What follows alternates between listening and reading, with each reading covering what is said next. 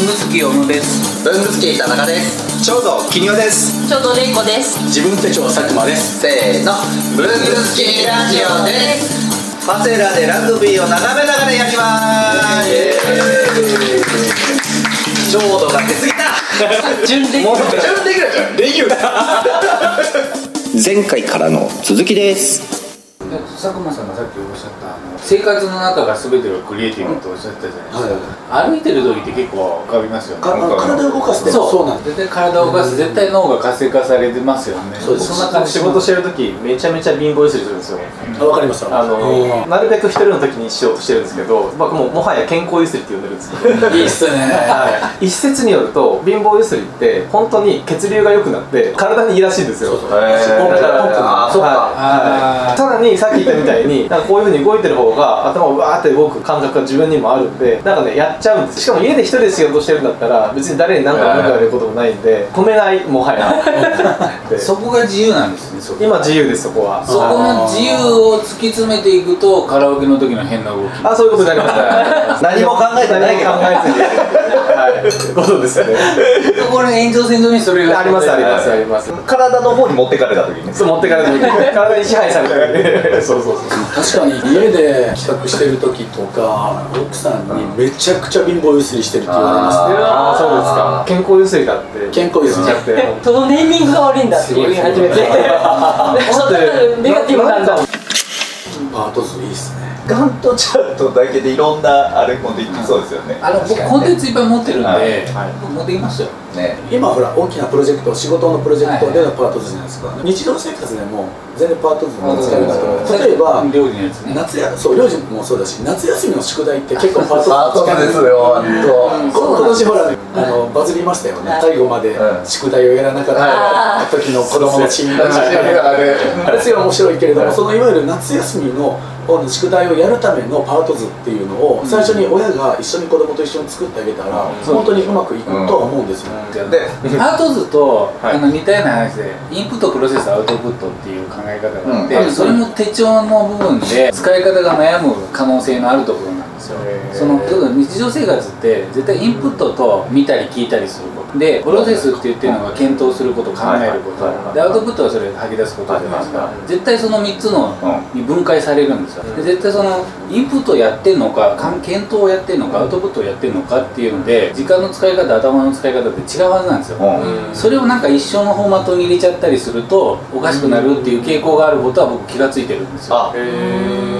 フォーマット自体がそれぞれ違う。そうそうそう。なるほど。トとかね。でちょっとそその辺ちょっと話すと長くなるからな。今日はあれですよね考えだったり、うん。行動を整理するときに必要なフォーマット、まあ、ですよね。そのやり方ですよね、うん。そこを話すと長くなるからうん。今は言わないけどちょちょっと聞いてみたいですね今。ね聞きたくなるちょっといいよ。聞きたいですね。え今の話。今の話。短くてもいい。あのシステムってあのうんプログラムってあるじゃないですか、プログラムってインプットプロセスアウトプットって IPO っていうわ分かる方は分かると思うんですけど、IPO っていう考え方があってそれにリファレンスっていうのがあるんですよ上に。あの参照するものマスター。であとパラメーターっていう変動要素があるんですよ。実は全ての仕事がこれで表現できてしまうえプログラム。は全部それですプログラム全部そうじゃないですかあ、まあ、バッチ処理っていうプログラムは全部そうなってるで絶対なんかインプットがあります。うん。なんかやってくださいって仕事があったらインプットがあります。それについて作業の標準化がありますっていうと標準化された参照する資料がありますってそれリファレンスなんですよね。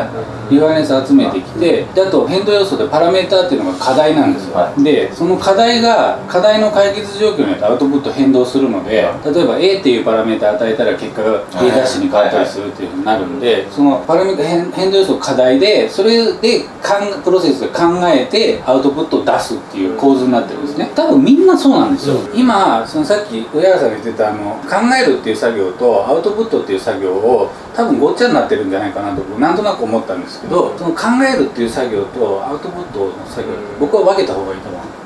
うん。で多くの人はかあの今パソコンがあるからカフェとかでノートパソコンで考えながらアウトプットしてたりするじゃないですか。それがいいっていう人にはそれでいいと思うんですけど僕は少なくともダメあのそういうシステムなんでプロセスとアウトプットはかん分けるべきだと思ってるんでパソコンを使う時間を極力短くしようと考えてます大切で考えるっていう時間を非常に多く取るんですよね、検討っていうタスクって分かると思うんですけど見積もれないんですよ。見積もれない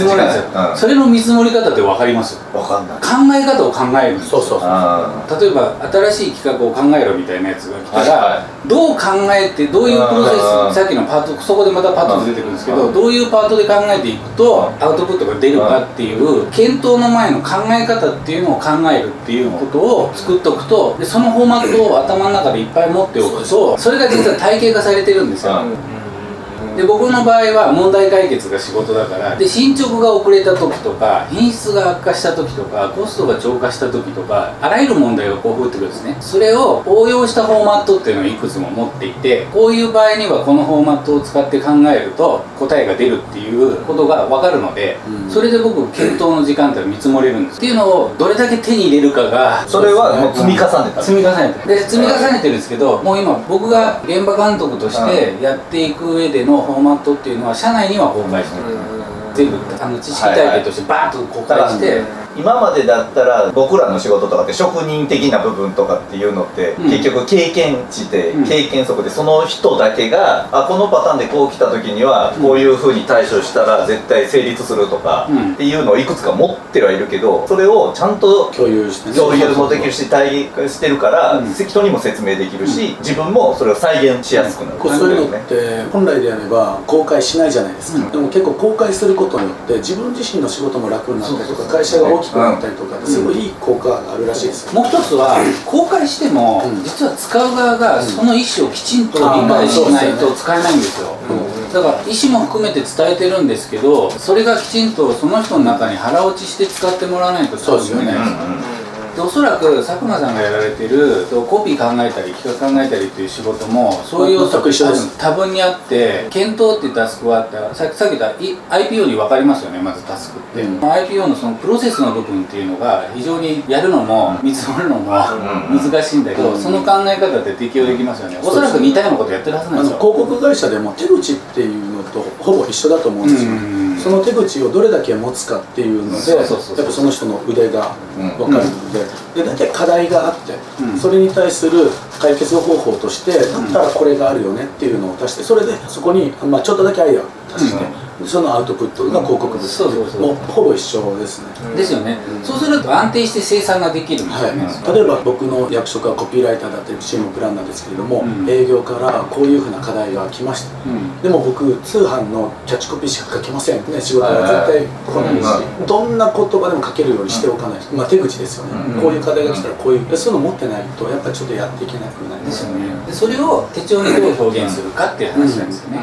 そうですね、で僕はね実はあの自由なフォーマットと実績の元頭を持ってるんですよ。あの24時間のはいはい。実績は書いてるんですよ、うんうん。で予定はもう予定はもうあのこの、うん。マンスリーとかカレンダーでしかないですけど、で予定ってもはや手帳では管理できなくないですか？何言ってるかっていうとグループウェアが発達していて、まあ、Google カレンダーとか、まあ自分一人じゃないですそう自分一人じゃないし絶対あのグループワークだとすると、共有スケジュールの方が絶対管理しやすいので、まあまあまあ。僕実は予定そっちに持ってっちゃったんですよ、うん。でここのガントチャートに実績を書くのか予定を書くのかっていうところは僕は実績を書くにしたから、うん。予定の部分って意外とフリーに空いてるんですよね、だから隙間時間も作れるし、うんっていう考え方なんですよ。なるほど。なまあであの予定は動いて当たり前っていう前提そうそうだからそういう前提。あのだから僕フリクションのおかげでうんどれだけ助かったか、ああなるほど。で僕ぐらいの年次になると僕がもうここって決めたら他の人たちが、はいはいはい。そこに従ってくれたりするけれども、やっぱり下の年次とかだともう予定をどんどんどんどん消したり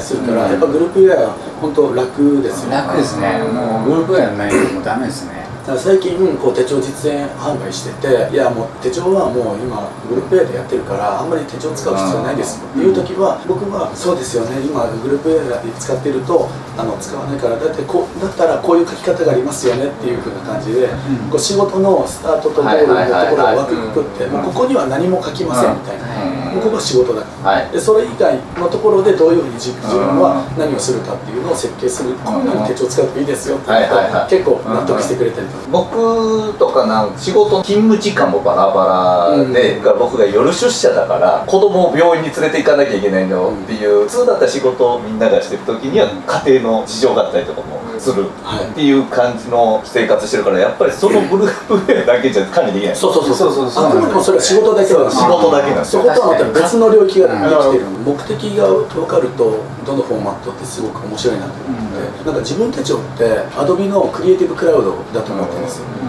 あれってあのいられだとかフォトショップだとかインデザインとかいろいろ入ってるじゃないですかで自分手帳って盛りだくさんだなって思ってるけれどもいや僕が使うのは写真の加工とちょっとしたイラスイラストレーターとフォトショップさえあればいいや。で人によってはインデザインだけだから自由に使ってもらってよくてでそう考えるとなんかそうなんですよクリエイティブクラウドあの自由すぎないんですよ。自由すぎない使いやすさがあるんですよね、うん。自分手帳の場合。ある程度こういうふうに用意してくれてるから、はい。ゼロから作り出さなくてもいいし、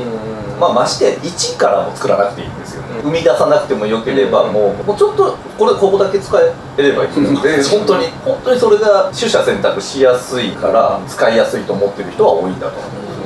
去年僕実はデザイン専門学校で2学期講師やったことがあるんですけど手帳のデザインを作ってもらったんですよ。でその時に学生さんが面白いことを言っていて市販の手帳私は使えませんとなんで？って聞いたら圧があるって言われたんですよ。こう使えっていう。うん。圧がある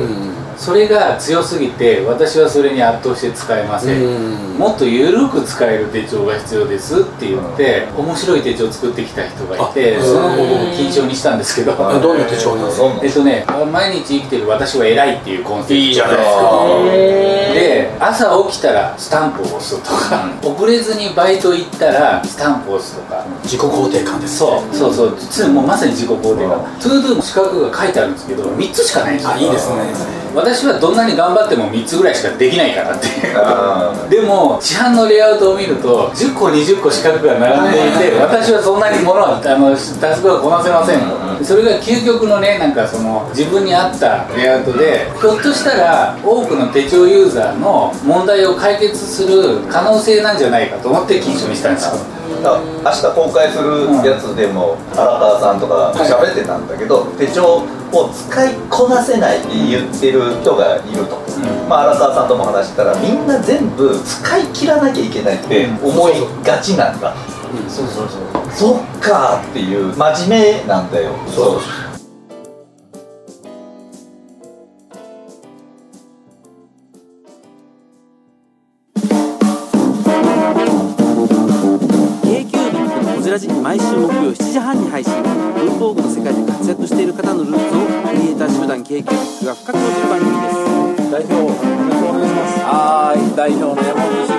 本です、えー、k q b のこじらじよろしくお願いします。お願いします。お願いしますいやいやいやあれ安倍さんいないな誰タコさんなんですかいやタコ以上のタコでございます、ね、ありがとうございますアメリカからブルースじゃないですか Hello I'm from USA